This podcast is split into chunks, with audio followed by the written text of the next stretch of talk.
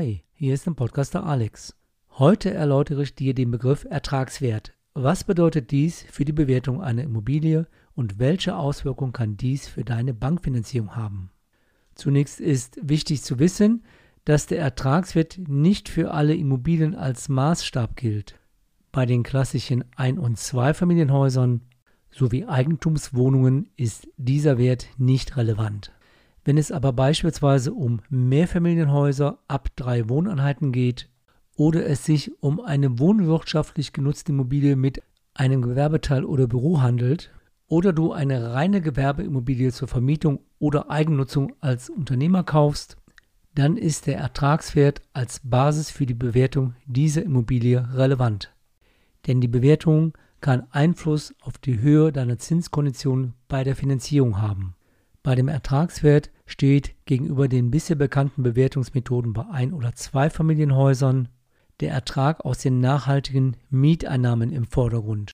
Dies ist die Basis für die Ermittlung dieses sogenannten Ertragswertes. Hier sind drei Faktoren wichtig und zu berücksichtigen. Erstens die Mieteinnahmen, die dir wirklich aus diesem Objekt, aus dieser Immobilie zufließen. Zweitens die Mieteinnahmen, die marktüblich sind. Diese sind oftmals zu ersehen aus einem Mietpreisspiegel der Gemeinde oder der Stadt.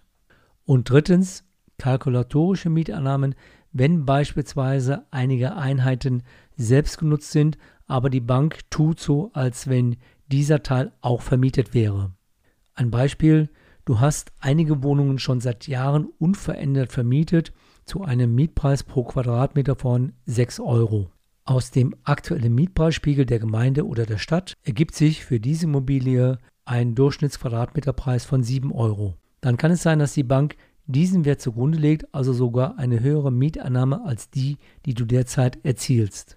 Selbstgenutzte Wohneinheiten dieser Immobilie oder aber auch aktuell leerstehende Teile würden entsprechend zu diesem Mietpreis angesetzt. Nicht zu verkennen ist, dass die Bank immer bei dem Ertragswert auch entsprechende Abschläge vornimmt. Man kann davon ausgehen, dass 25 bis 30 Prozent der Nettomieteinnahmen abgezogen werden. Denn die Bank denkt immer langfristig und kalkuliert auch ein, dass es bei den Mieteinnahmen Verschiebungen geben kann, dass es Leerstände geben kann, dass sich der Renovierungszustand ändert und das wird in diesem Abschlag mit berücksichtigt. Die Bank nennt es oftmals auch Abzug der Bewirtschaftungskosten für diese Immobilie. Insofern wird diese Immobilie nicht nach dem Substanzwert, also beispielsweise Kaufpreis oder Herstellungskosten bewertet, sondern nach dem Ertragswert. Um dies zu verdeutlichen, jetzt einmal ein Rechenbeispiel. Hier unterstelle ich, dass es sich um eine Gewerbeimmobilie handelt. Der Kaufpreis bzw. die damaligen Herstellungskosten betrugen eine Million Euro. Die derzeitigen Mieteinnahmen betragen jährlich netto Euro 50.000. Dies ergibt dann einen sogenannten Kapitalisierungsfaktor von 20. Aber was bedeutet denn jetzt ein Kapitalisierungsfaktor? Denn das ist immer wichtig für die Berechnung des Ertragswertes für die Bank. Im Grunde genommen ist es einfach, man teilt die Nettomieteinnahmen durch den Kaufpreis oder den ermittelten Wert. Also eine Million dividiert durch 50.000 ergibt 20. Wenn die Bank dann diese Mieteinnahmen auch mit diesem Faktor als nachhaltige realistische Mieteinnahme einschätzt, dann wäre der Ertragswert gleich Substanzwert, nämlich 1 Million Euro.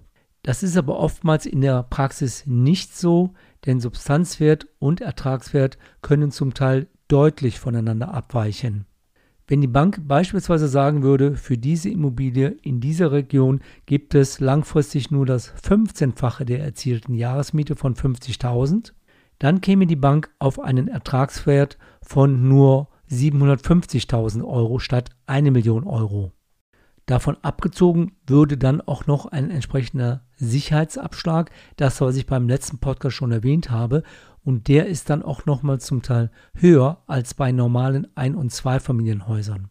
Und damit kann die Schere zwischen Ertragswert und Substanzwert deutlich auseinandergehen. Weiterhin ist zu beachten, dass je nach Region, Verwendung und Zustand der Immobilie die Banken mit unterschiedlichen Höchstgrenzen bei den Kapitalisierungsfaktoren arbeiten. Dies kann dann bei der Finanzierung zu ganz anderen Sollzinssätzen führen als die, die du dir vorgestellt hast. Unabhängig von der Betrachtungsweise der Bank ist für den Investor in der Regel immer die Mietrendite entscheidend. Jetzt sind wir schon am Ende dieser Podcast-Episode angekommen. Hier konnte ich dir nur einen kurzen, kompakten Überblick verschaffen. Wenn du weitere Informationen benötigst, hierzu gibt es noch eine ausführliche Podcast-Episode mit der Nummer 15 sowie einen Blogartikel. Beides habe ich in den Shownotes eingestellt. Ich wünsche dir eine gute Zeit, bleib gesund und sage bis zum nächsten Mal, dein Blogger und Podcaster Alexander Katz.